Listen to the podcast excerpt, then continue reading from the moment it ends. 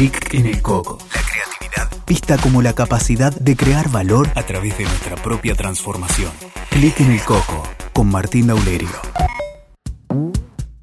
Hola, ¿qué tal? Bienvenidos a un nuevo Clic en el Coco. Hoy tengo el agrado de presentar a una mujer multitalento, escritora, periodista y mucho más, una mujer que es experta en viajar hacia afuera y hacia adentro. Estoy hablando de Valeria Shapira. ¿Cómo estás? Hola, qué linda presentación, muchas gracias. Experta en viajar, acabo de viajar en bicicleta, fíjate Sí. el estado, perdonen el estado, pero esto habla de mí, ¿viste? Yo dije, bueno, vamos, vamos a clic en el coco y me vine en la bici y acá estoy, toda chivada, y, o sea, cero producción. Me encanta. Me presento así como soy. Me encanta porque además somos compinches en bicicleta, porque yo también estoy acostumbrado a andar en bicicleta y llegar de esa manera a los lugares.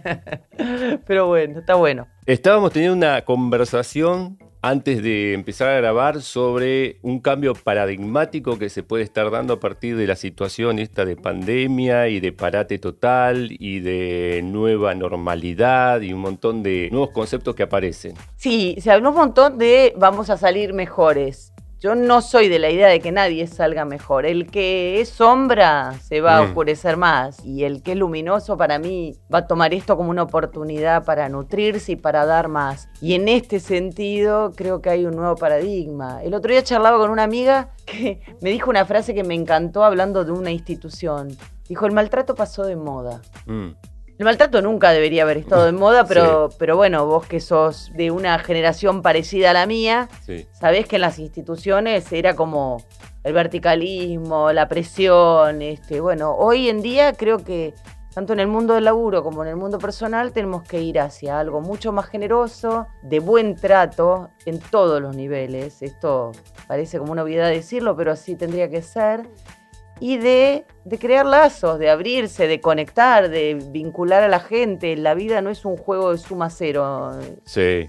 ¿no? Nos enseñaron esto, no, no, porque si yo le presento a Martín una oportunidad de negocio, me la estoy quitando a mí. No, hay para vos, hay para mí. Se habla mucho del paradigma win-win, ¿no? Sí, Pero parece que todavía no lo hemos aprendido o no lo hemos podido llevar a la práctica. Lo que pasa es que win-win para mí es muy yankee y pensar en este formato es siempre pensar en pesos. Y para mí es muy difícil, de verdad, a nivel personal, el mundo de los negocios, porque yo no pienso en negocios, pienso en personas y pienso en relaciones. Entonces, muchas veces, y esto me ha ocurrido en lo personal, de estar trabajando con personas que me dicen, pero esto no está dando plata. Y para mí el concepto de la abundancia es algo hecho con amor, tarde o temprano da dinero. Pero claro, en el mundo del win-win, que es win-win, 2 dólares, 3 dólares, eso no es comprendido. Y por supuesto, al que le tenés que pagar una factura, no, o sea, quiere cobrar. Porque bueno, yo también tengo mis gastos, pero para mí la concepción del laburo empieza, voy a escribir algo desde el amor y a la larga va a dar guita. Pero no voy a escribir un libro para que me dé tanta plata porque no te va a dar plata. Eso me hace acordar a este paradigma que, bueno, estamos hablando de paradigmas, ¿no? Mucho de paradigmas, pero esto del, del ser y del hacer y del tener. Es decir, que poder tener algo tiene que ver con una forma de ser de una determinada manera. Bueno, pero es que, es un concepto espiritual. La verdad es que yo focalicé toda mi vida en el hacer.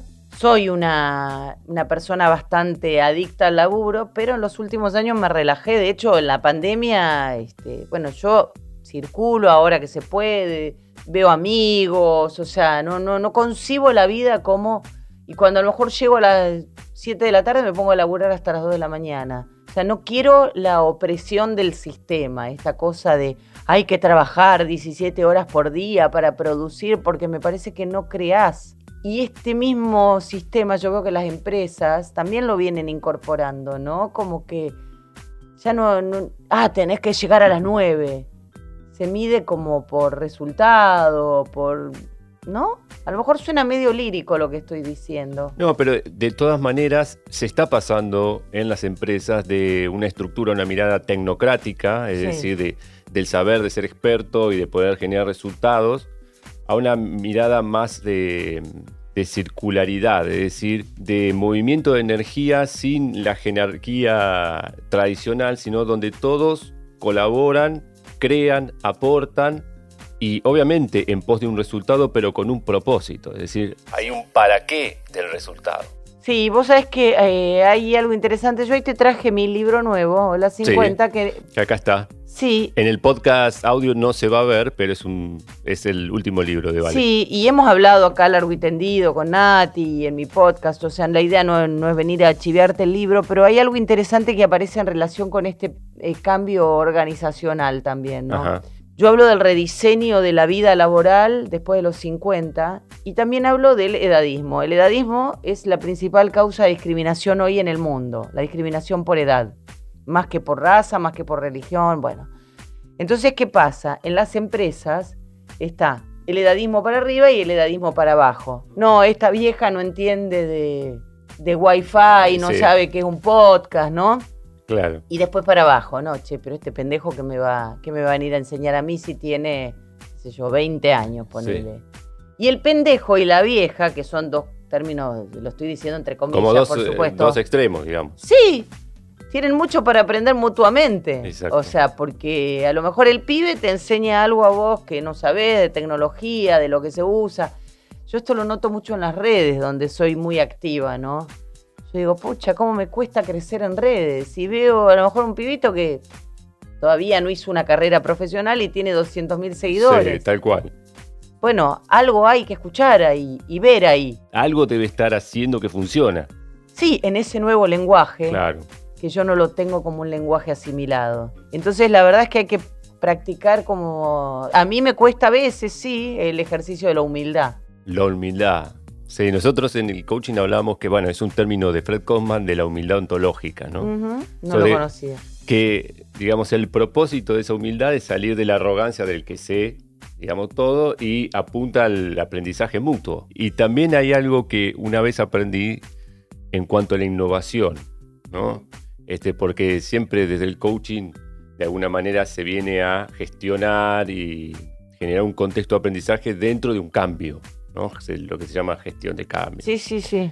Ahora, una vez estaba escuchando un entrenamiento de, de un coach muy, muy master coach, que decía que para innovar de forma orgánica, ecológica o saludable se requería honrar el pasado, o honrar a los Por que supuesto. estuvieron antes y que ese trabajo de los anteriores sea la base para lo nuevo, pero desde la honra y no desde la descalificación de lo viejo. Pero eso es por ahí lo que pasa poco. Lo que pasa poco a nivel social, ¿no? Cuando esto pasa en la pintura, pasa en cualquier cosa. Si vos para, para hacer garabatos, qué sé yo, para pintar un frasco y una flor adentro y que se venda 5 millones de dólares, primero tenés que haber aprendido los clásicos, ¿no? Y esto pasa en cualquier ámbito de la vida. Yo entiendo que hay gente que a lo mejor quiere ser famosa, pero bueno, primero crea algo de valor. Y cuando digo crea algo de valor, para crear algo de valor hay que estudiar. Que eso también este, se ha perdido mucho en este mundo donde el fin es ser conocido, ser reconocido, ser famoso. Primero, generar algo de valor. Escribí un libro, hace un podcast, cocina tortas bien. No, cuando hablo de valor no quiere decir algo que sea masivo ni nada.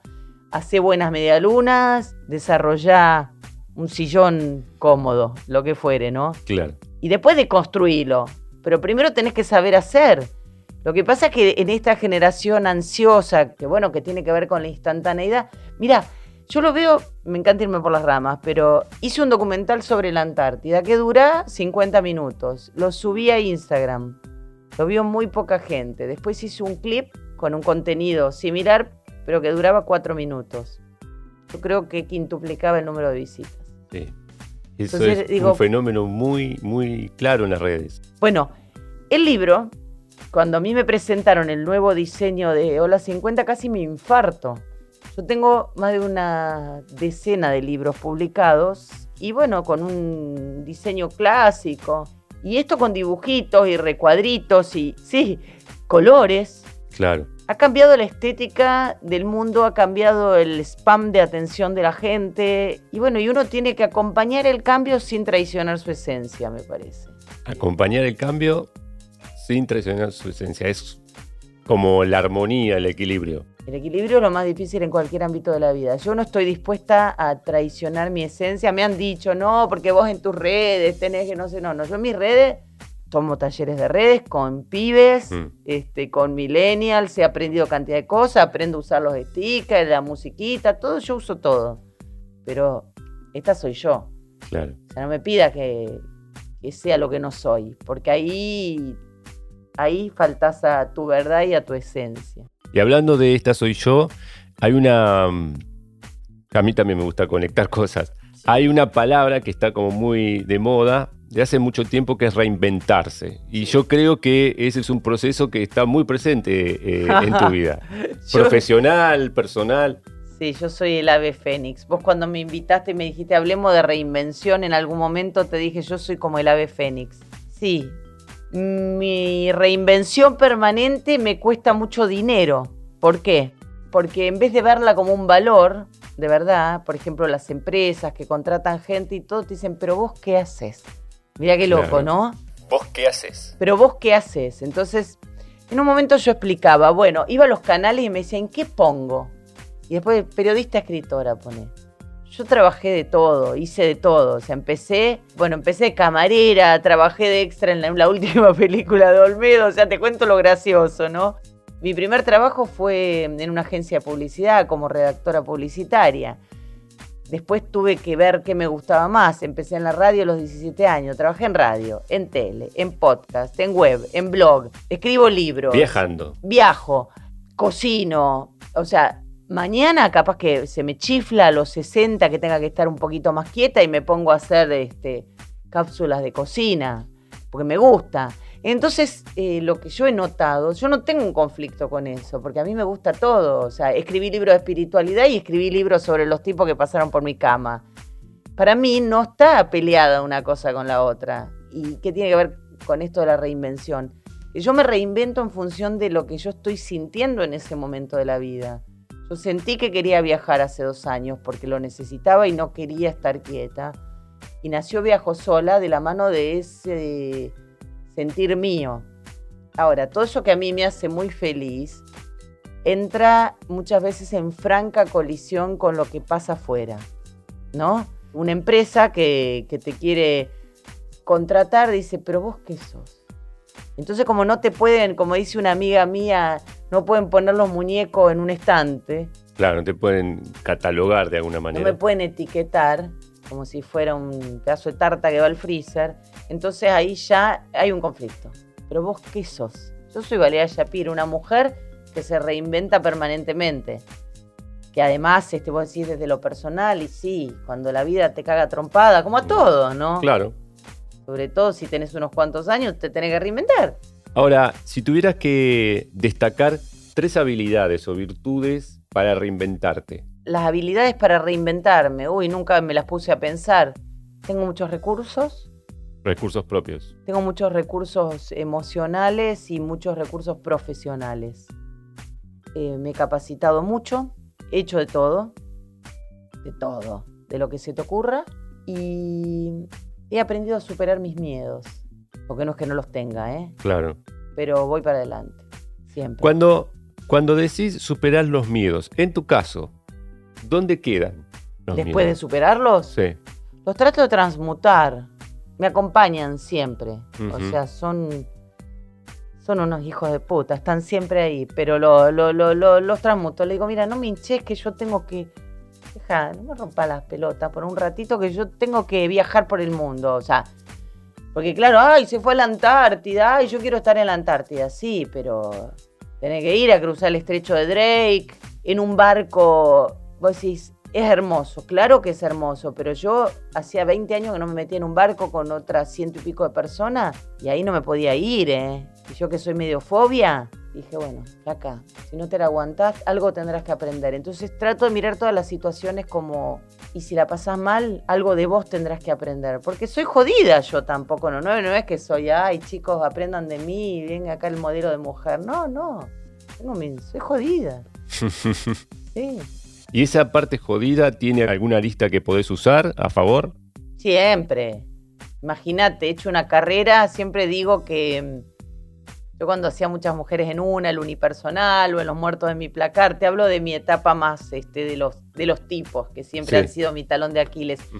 Los tipos son mi talón de Aquiles y yo los utilizo profesionalmente. Entonces, eso lo transmuto a veces mi dolor, la relación que no funcionó. Y siempre digo, volviendo a tu pregunta, que soy una de las pocas mujeres que pueden vivir de los tipos sin tener que aguantárselos.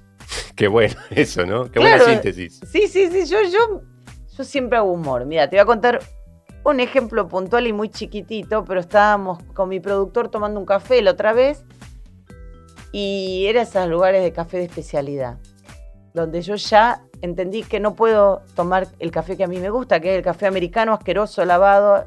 Ellos tienen esta rigidez de no, no, esto es café de especialidad y así se toma y así no sé cuánto. Le digo, pero quiero un café americano, tirale cuatro litros de agua, no importa, yo lo pago, o sea, dámelo como Claro. yo quiero. Entonces, este, bueno, me trajeron el café, el café era intomable, lo terminamos tomando y yo dije, bueno, yo sabía que esto iba a terminar así porque yo ya sé, o sea, viste que cuando pasan los años uno ya sabe cómo terminan algunas cosas, pero se resiste a ver el final. Sí, es como que queremos ver la película igual. Sí, vamos a verla igual, pero sabe cómo Pero sabemos termina. cómo termina. ¿Sabe cómo? Bueno, el café terminó la basura. Y yo dije, pero voy a terminar escribiendo de esto, o algo voy a hacer con esto. Claro. Hablar de la rigidez, contarlo en un podcast. Entonces, para mí no hay cosas terribles. Hasta de las tragedias de mi vida he hecho un relato. O sea, que quizás suene medio perverso, pero no, yo transformo todo. Es como un poder alquímico. Sí, soy como una compostera con pata, ponele. ¿no? Muy todo, bueno. todo se, Muy buena esa imagen. Sí, sí, se me vino el otro día, hice un curso de compost y se nota que quedó Ah, por ahí. Quedó ahí. Quedó ahí. Sí, sí, como que todo se vuelve a la esencia, a la tierra. ¿Y cuál es tu próximo viaje? Me encantaría saberlo. O sea, no Mm. sé cuándo voy a poder viajar. Mi idea cuando volví de, o sea, como deseo, te puedo decir a dónde deseo ir. O sea, mi plan era ir al Ártico. Yo crucé el Círculo Polar Antártico en febrero, que se cruzan nada más que 2.000 personas por año. Y quería cruzar el Círculo Polar Ártico. De hecho, después de ver los amantes del Círculo Polar, dije, es por acá. Si en algún momento puedo hacer ese viaje. Después hay viajes que son soñados, pero que me tienen que invitar porque son imposibles de pagar, digamos. El transiberiano en el tren de lujo. Uy, Sueño con hacer eso. qué bueno. Quiero ir a otros países de Europa del Este que tienen que ver con mis raíces, Ucrania, quiero ir a Rumania. Me gustan los lugares raros a mí. Quiero ver a mis sobrinos. Mis sobrinos viven en París. O sea, pero bueno, por eso te digo, vos me decís cuáles son tus próximos destinos. No sé, con un dólar al precio que está y qué sé yo, me tienen que invitar para que haga todos estos destinos. ¿Y cuál es tu manera de viajar hoy? viajo para adentro y viajo por la ciudad. Y yo dije, a mí no me van a detener, o sea, no voy a, no voy a matar un proyecto que nació con tanto amor porque haya una pandemia. Buenos Aires para mí es la ciudad más linda del mundo. Entonces salgo a mostrar Buenos Aires, en la bicicleta. O sea, me compré una bici. El otro día me fui a la Plaza San Martín, por ejemplo, conté la historia del Palacio Paz. Ahora me van a hacer una visita guiada del Palacio del Agua, que está a dos cuadras de mi casa y yo nunca había tenido tiempo de ir a recorrerlo. Un edificio soñado, eh, de ser el edificio más lindo de Buenos Aires. ¿Cuál es el que está en Avenida El- Córdoba? El que está en Avenida Córdoba Sí. y Ayacucho. Claro, vivía ahí cerca. Bueno, muestro Buenos Aires, voy a ir al Tigre. O sea, yo estuve el año pasado en Letonia y debe hacer 10 años que no voy al Tigre, ¿me entendés? Entonces también pasa por revalorizar lo que, lo que uno tiene cerca. Claro. Muchas veces uno, y esto pasa con los hombres, pasa con las mujeres, me encanta hacer estas analogías, ¿eh? pero muchas veces estamos mirando a la mina que está tan buena y que es inalcanzable y no vemos a la que tenemos cerca. Que nos Oh. banca, que nos escucha. ¿No? Eh, ay, se me. se Te quedaste pensando. sí. Te Me dejé pensando. Me encanta. Sí. Me encanta porque uno le tiene miedo a los silencios. Y ahí es Ah, donde- eso es, un- eso es todo un tema, los silencios. ¿Qué miedo le tenemos a los silencios? no hay que tenerle miedo a los silencios. Y cuando digo silencios me refiero a silencios en la vida. Nosotros queremos respuestas todo el tiempo. El budismo enseña mucho de esto, del aquietamiento, bueno, no solo del aquietamiento de la mente, sino de, de no hacer, o no hacer y no decir, ¿no? Claro. Yo me estoy amigando mucho con esto del no hacer, porque estoy, por ejemplo, en un momento donde no sé qué va a pasar y no sé para dónde ir. Y a mí me asusta porque yo siempre supe a dónde ir. Y a lo mejor es amigarse con esto. Sí, ante la incertidumbre también aparece ese, ¿no? Y no sé qué hacer. No hagas nada. Y si no haces cuando nada. no sabes qué hacer o cuando no sabes qué decir, no no digas nada. Exacto. Bien, entonces, algo que me venía dando vuelta en la cabeza es este documental de la Antártida, Sí. el largo, ¿dónde se puede ver? Se puede ver en el canal de YouTube. No esperen ver un documental de National Geographic. Yo fui con un media team del todo el mundo. ¿Por qué cuento esto? Porque es muy gracioso. Porque había dos chicos suizos, alemanes, gente de Eslovenia, y con unos equipos. Y ese documental mío está hecho con un iPhone, con mi teléfono.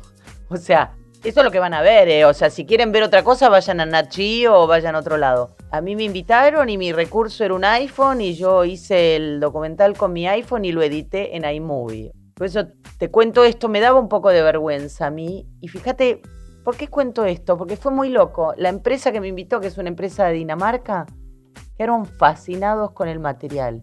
¿Qué me pasaba a mí? Yo decía, están estos alemanes con esas lentes, era todo, y los chinos que viajaban conmigo, no te puedo explicar.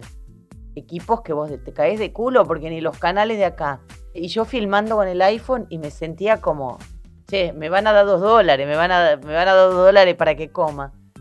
Y mirá qué loco, ¿no? En Dinamarca quedaron fascinados. ¿Y sabes por qué?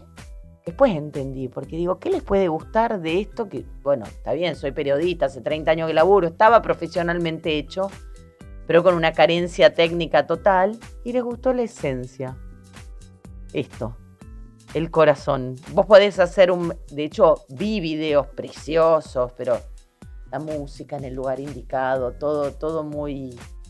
Todo muy Emily en París, como lo que estoy viendo ahora, pero la Sí. vida no es eso. Claro, y además también pasa, ¿no? Que en los contenidos en las redes por ahí haces un video con mucha edición, con gráfica, con este, buena iluminación y tiene un- una cantidad de, de likes. Y por ahí haces un video espontáneo con, no sé, por Así, ahí como todo- recién bajada de la bicicleta toda chivada. Y, y tiene un, mon- un montón más de, de engagement, ¿no? De, de likes. Volvemos, Hay siempre, algo que llega. volvemos siempre a lo mismo. La gente Ujú. necesita volver a la esencia. Ujú. Ojalá esta pandemia sirva para eso, se termine. Esta es una vieja discusión que yo tengo en el mundo de la tele, ¿no? Porque, porque siempre fui así, entonces en un momento era, déjame hinchar la bola con el, a productores y qué sé yo, con el vestuario, sé yo, me decía, la gente necesita fantasía. Es cierto, las personas necesitan fantasía. Entonces, vuelvo a esta serie que vi que se llama Emilia en París, que es toda una serie instagrameable, o sea, es París con filtro de Instagram, ella, una it girl, toda perfecta, eh, la ropa, la, la- el- Sí, todo. una estética súper. Estética cuidada, Sí. ¿viste? Se necesita de eso en la vida, pero también necesitamos autenticidad. Y yo creo que hay como un regreso a la autenticidad que a mí me encanta, un regreso a la conexión con lo auténtico, con la esencia y con la vulnerabilidad. Con esto, mirá. Sí, yo te invito a ver mi documental. Es un documental hecho con un teléfono, o sea, vas a ver saltos, vas a ver, pero soy yo. Sí, a mí ya, ya me llama la atención. ¿Te quedaste? Sí. ¿Cómo puede una mina hacer un documental con No, un me, me teléfono? encanta, me encanta, me, me dan ganas de verlo solamente porque está hecho con un teléfono. se pueden hacer muchas cosas. O sea, creo que no hay, no hay imposibles. Bueno, vos me hablas de cómo me reinventé. Mi vida fue así. O sea, cuando me vine a vivir a Buenos Aires, eh, yo no sabía cómo, pero sabía que quería estar acá. Y me fui a un locutorio. Yo había sacado un librito que llamaba Hombres Manual de la Usuaria. Entonces me fui a un locutorio, porque era la época que llamar acá era muy caro. Y llamaba con una tarjeta de teléfono, si no de mi casa. Y llamaba uno por uno a los canales. Hola, mi nombre es Valeria Shapira. Mira, quiero ir a trabajar a Buenos Aires. No, no, bueno, no. Y después, hola, mira, saqué tal libro, quiero ir al programa tal. No, mira, no sé cuánto. Hasta que me acuerdo que di con Alfonso, el productor de Chiche Helblum. Yo estaba, le dije, mira, vos no me conocés, le digo, pero decile a Chiche Helblum que yo voy al programa y le abro mi cartera y le muestro todas las cosas que una mujer tiene dentro de la cartera. Me dijo, dice Chiche que vengas esta noche. ¿Entendés? O sea, vos me hablas de reinventarme. Yo sé que no hay imposibles. O sea, eh, imposible es lo que vos no intentás. ¿Y cómo llegaste vos? Porque vos llegaste. Yo llegué a ningún lado, yo sigo buscando, ¿entendés? Pero si vos te quedas esperando, por supuesto que hay minas más lindas, más inteligentes, con más recursos, pero bueno, yo busco. Y el que busca encuentra. el que busca encuentra. Valeria, para ir terminando el clic en el coco, ¿qué pregunta te hubiera gustado que te hiciera? ¿Te querés casar conmigo? ¡Epa! Mira vos. ¿Que me hicieras vos? Sí. Ah, no, perdón, perdón, perdón, te pusiste colorado. Me puse colorado. Que te hicieran, entendí. Perdón. Bueno, Viste que me encanta igual meter la pata porque salen estas cosas lindas. Está perfecto. Que me hicieran, mirá, se puso bordó. No, porque entendí que te hicieran. Que vos me hicieras, bueno, que me hicieran que te querés casar conmigo, un señor determinado. Perfecto, Pero bueno, ya está. Un, un lapsus. Que vos me hicieras. Esta es la mejor parte del podcast, tío. Ya te lo digo. Me encanta, yo me cago de risa. si te cuento las de estas que hago todo el tiempo, por mm. despistada, y ¿sabes qué? Por no saber escuchar. Es mm. algo que yo tengo que aprender. Escucho lo que yo quiero. Ese es un gran problema en mi vida. ¿Qué pregunta me gustaría? No, más que una pregunta, me gustaría que me dieras una respuesta. ¿Qué es? ¿Qué, vas a hacer de tu vida el próximo año? Eso me gustaría que me respondieras. Ah, mira. Porque todo lo que estaba diagramado se fue, a la, se fue por el sumidero. Tal cual. ¿Qué sé yo? No sé. Seguiremos haciendo libros, podcast, viajando por acá, pero capaz que el año que viene estoy en otro lado. No lo sé. Bueno, vale. Realmente fue muy como esperaba que fuera con vos. Este, muy, muy, loco. Sí, auténtico, así, con un desparpajo, con lo que sale. con lo que sale. Perdón por la pregunta del casamiento. No importa, igual este, hacemos una Zoom fiesta, ¿viste? Una Zoom fiesta. Sí. Dios mío. Y está muy de moda. Y bueno, pero es lo que hay también, ¿no? No, no me digas lo que hay, que me, esa, esa es la frase que más detesto. Bueno, espero que para fin de año se pueda, no sé, este, viajar para ir a estar con nuestra familia. ¿Sabes qué? Y esto más allá de que yo me quejo y mucha gente me dice, te quejas de todo porque no hay aviones, porque no hay micros, me quejo de cosas que todo el mundo se queja, pero yo vivo la vida. O sea, la pandemia de verdad, la pandemia no me detuvo. Cuando no se podía salir a las mesas, yo me compraba un café, esto de meses, ¿eh? sin poner en riesgo a nadie, yo me compraba un café y me iba a la calle. O sea, la vida la vive uno. Y esto por ahí es el mensaje que quiero dejar. No hace falta grandes grandes oropeles para vivir la vida. Exactamente. Estoy totalmente de acuerdo. No necesitamos permiso de nadie. De nadie. Bueno, vale. Placer. Un placer. Muchas gracias, muchas gracias. Gracias por este clic en el coco. Gracias. Nos vemos en la próxima. Escuchaste Clic en el Coco con Martín Daulerio.